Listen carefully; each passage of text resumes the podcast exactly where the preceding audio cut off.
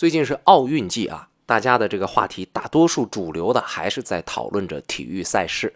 虽然我并不是一个超级体育迷，但是呢，我也知道，在体育赛事进行过之后，如果你想去讨论说某一裁判啊，在这个评判比分的时候呢，他有一些偏颇的地方，甚至说有失误，再明白一点呢，说你有黑哨、有偏向，就这种言论呢。你是一定要非常小心的。好在呢，咱们这是一个历史节目啊，我们可以去讨论一下在历史上那些比较著名或者说比较重要的、有争议的那些裁判做出来的判决。当然，我一定要重申，在我的节目当中，这一段内容呢，没有任何的含沙射影，更没有任何的借古讽今，只是我在看到大家近期的热门评论的时候呢，勾起我记忆当中那些历史故事了。有的历史故事离我们今天很久远，而有的呢很近。比方说，我今天要说的这个事儿，它发生在八十来年前，是一九三四年的足球世界杯。啊，这一届世界杯啊，关于裁判的争议有非常非常的多，最为集中的是半决赛和最终的这个决赛上裁判的这表现和裁判的判罚。我们先来说说这个半决赛，是奥地利对意大利队，这两个队当年是一个什么成色呢？这么说吧，当年他们是非常典型的欧洲战队里边，呃，战术风格比较接近的两支球队。你说他们是顶级吗？哎，都有机会成为第一。但你说他们谁就比谁强，有压倒性的胜利吗？这个还不太好说啊，因为这个比赛嘛，足球是圆的，谁都有机会。所以这次比赛呢是非常有看点的。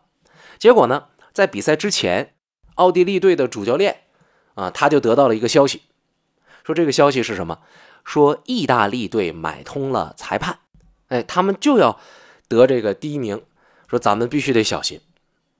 啊，当然了，奥地利队那一想，那这种情况我们怎么办？我们不能够捕风捉影啊，我们也不能够拿钱再把这个裁判买回来，也不能说你买一个我也买一个，对吧？你这事儿不能这么干。我们所能做的呢，只是小心谨慎，把自己的球踢好就行了。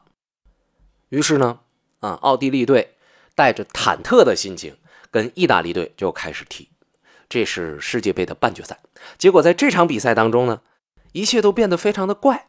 后来的这个接受采访的奥地利球员，他们就说：“说我们就感觉裁判就针对我们，啊，对我们可严了，对意大利球员特别松，都不管他们。”后来有一次呢，就到了这个到禁区门口的时候，意大利球员居然推奥地利的守门员。给推出三米之外去了，但是裁判是怎么判的呢？来，意大利发球，结果这一球定了乾坤，意大利把奥地利给赢了。奥地利球员觉得非常的委屈，但是这前没没地儿去说理去啊，你就得看这个裁判怎么判。这是半决，结果到了决赛的时候呢，没想到之前充满争议的这个裁判员又出现在了赛场之上，所以这个结果，这个我们基本上就可以在此时此刻。想见得到，这场决赛是奥地利对捷克斯洛伐克，啊，本来最开始呢是捷克斯洛伐克呢一分领先，结果剩九分钟结束的时候，意大利队进了一个球，把这比分给扳平了，进入了加时赛。在加时赛里边，意大利队进了一个球，为什么能进这一个球呢？后来有人说，这是因为裁判员没有判罚意大利的一记手球。所以这是给了他们机会了。那么这一次的比赛啊，当然没有什么悬念了。一九三八年的世界杯决赛，那得到了世界冠军的，就是意大利队。而传说当中被收买的这个裁判员呢，来自瑞士。那么我们在这儿有一个问号。说意大利当时凭什么可以去收买一个瑞士籍的裁判？因为在我们的感觉当中，瑞士是相当中立的这么一个国家。那么实际上是不是呢？大家是可以看得出来的啊。传说和现实是两回事儿啊。传说相当丰满，现实相当的骨感。意大利凭什么？好，那么让我们再回到刚刚这一段节目开篇的时候，我说到奥地利的教练员他在得到这个消息之后的感觉。首先，第一是惊讶，第二。他也有点不相信，当然，这个不相信并不是来自于裁判被买通，而是他没想到买通裁判的这个人居然有这么高的级别。这个人是谁呢？啊，被传说是当时的意大利的首脑，他的名字叫做墨索里尼。传说是墨索里尼亲自找的这个瑞士的这个裁判，说亲自去买通他。但是这个事儿让我们觉得有一点不可思议，因为墨索里尼是什么人啊？他是意大利法西斯党的党魁，他是意大利王国的首相。那一个这样的人，他为什么会去买通一个足球比赛的裁判呢？这里边我们就得涉及到一点点足球和政治之间的关系了。我们今天对于墨索里尼的泛泛的了解，一般就是知道他是一个法西斯的独裁者，也知道他和希特勒关系非常的近。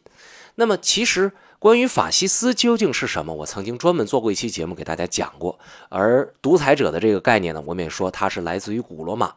而我们现代所说的这个法西斯呢，一般认为它崛起的标志是在一九一九年三月二十三号这一天，发起了一场法西斯主义运动，在米兰建立起了世界上第一个战斗的法西斯。随后呢，呃，一九二一年，墨索里尼建立了国家法西斯党，而墨索里尼本人被称为领袖。在一九二二年的时候，他就组织了内阁，最终呢，也被任命为总理。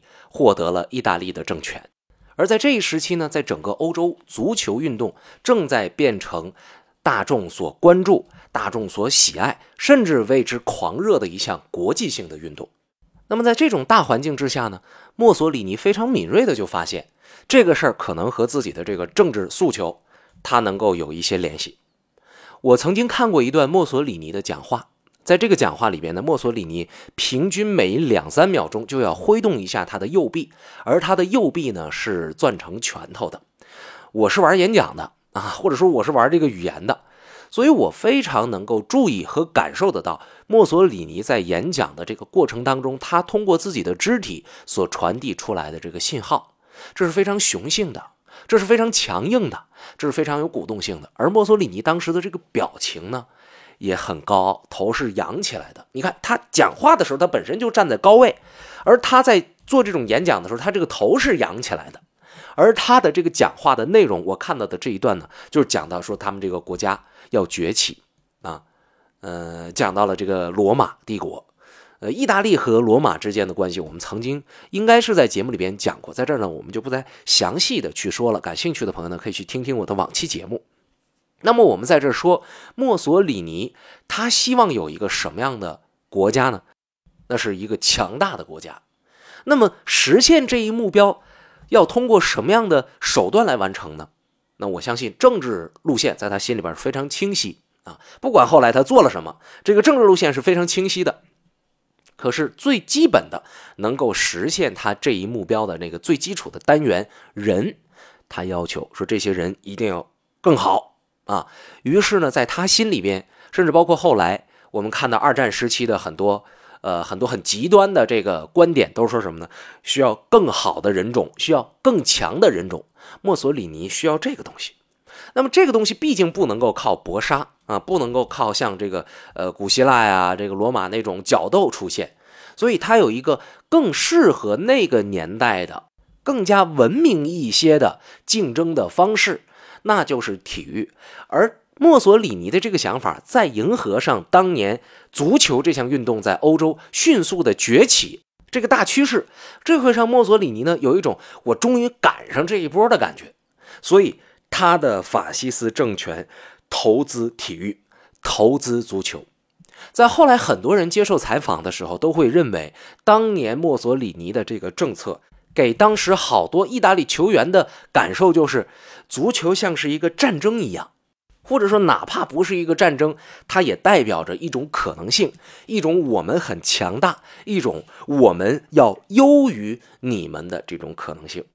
那么我们说，既然法西斯对体育赛事、对足球进行了投资，他必然需要来获得回报。于是，在一九三零年首届世界杯的时候。呃，包括意大利在内的瑞典、荷兰、西班牙和乌拉圭都提出要申办这个比赛。但是后来呢，乌拉圭成为了这届世界杯的主办方，而也最终拿到了冠军。但是墨索里尼非常的厉害啊，他在一九三一年的时候就确定了一九三四年的这个世界杯得由意大利来举办。所以在这个历史环境之下呢，在这个比赛的过程当中，包括在比赛之后，就有人讲了，说这一次比赛啊，意大利的这个首脑墨索里尼亲自去贿赂或者收买了这个瑞士的裁判，这也不是什么不能让人相信的一件事情。当然，这个意大利呢拿到了世界杯冠军之后，他到底得到了什么啊？我们今天呢还很难能够在节目当中呢给大家量化出来，是吧？这个大家可以去考量后来意大利的这个在国际当中它的这个走向，包括在历史当中它承载着一个什么样的位置。这个我们未来有机会我们再详细的去说。我要跟大家说两个这次赛赛事的这个周边，一个周边呢就是在这次比赛是意大利对捷克斯洛伐克啊，他们不是赢了吗？但是呢，捷克斯洛伐克的运动员在回到自己的首都的时候，据报道他们受到了英雄一般的对待。捷克斯洛伐克人民并没有把他们当做失败者，于是当时一些媒体的报道呢，就是说什么呢？说，呃，民众认为捷克斯洛伐克获得了道德上的胜利，这个非常有意思。更好玩的是什么呢？是在一九三四年的这个意大利世界杯啊，当他们夺冠之后的五个月，他们跑到伦敦去了啊，在伦敦跟英国队又踢了一场，结果在这场里边。让英国队一顿暴菜，哎，开场两分钟就有一个意大利籍的球员负伤下场，再也上不来了。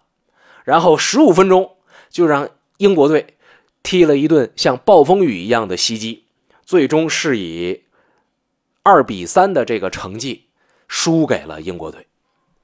虽然我们讲这个足球它是圆的啊，谁赢谁输都有可能，呃，但是呢。这毕竟是意大利队刚刚拿完世界杯之后的五个月呀，于是怎么办呢？他们回国之后也就大肆的宣扬说我们获得了道德上的胜利，啥意思啊？朋友们，你你想一想呗，之前他们买通裁判，然后杰洛斯克呃捷克斯洛伐克说我们获得道德上的胜利，现在他和英国踢输了，然后自己喊我们获得道德上的胜利，然后作为旁观者呢，我们看到这儿的时候会有一种，呃，眼看着别人。被以其人之道还治其人之身这种手段被整了，他有一种很有意思的这个愉悦感哈，就看热闹不怕事儿大嘛，是吧？而且事情已经过去那么多年了，所以我感觉特别好玩。而更有意思的是什么呢？这个英国队也挺损啊，这个当年他是不参加世界杯的。关于这段历史，我也曾经在这个节目里边讲过。哎，然后呢？哎，你不是世界杯冠军吗？我把你弄来，咱们踢一场，我看看你这水平到底如何。那么英国为什么不去参加世界杯？为什么他要自个儿玩自己的？那么这种自个儿玩自己的，又给整个的英国足球，乃至于这个欧洲足球，甚至说是这个世界足球的历史带来了怎样的影响？我们其实呢，可以把这个话题作为一个单独的节目，在下一节的时间里边和朋友们去聊一聊。想和施展聊一聊听节目的感受，想看看节目当中的互动素材。欢迎关注“施展侃历史”微信公众账号，请用微信搜索中文实名“施展侃历史”。诗是诗情画意的诗，展是大展宏图的展。施展侃历史，我在这儿等你。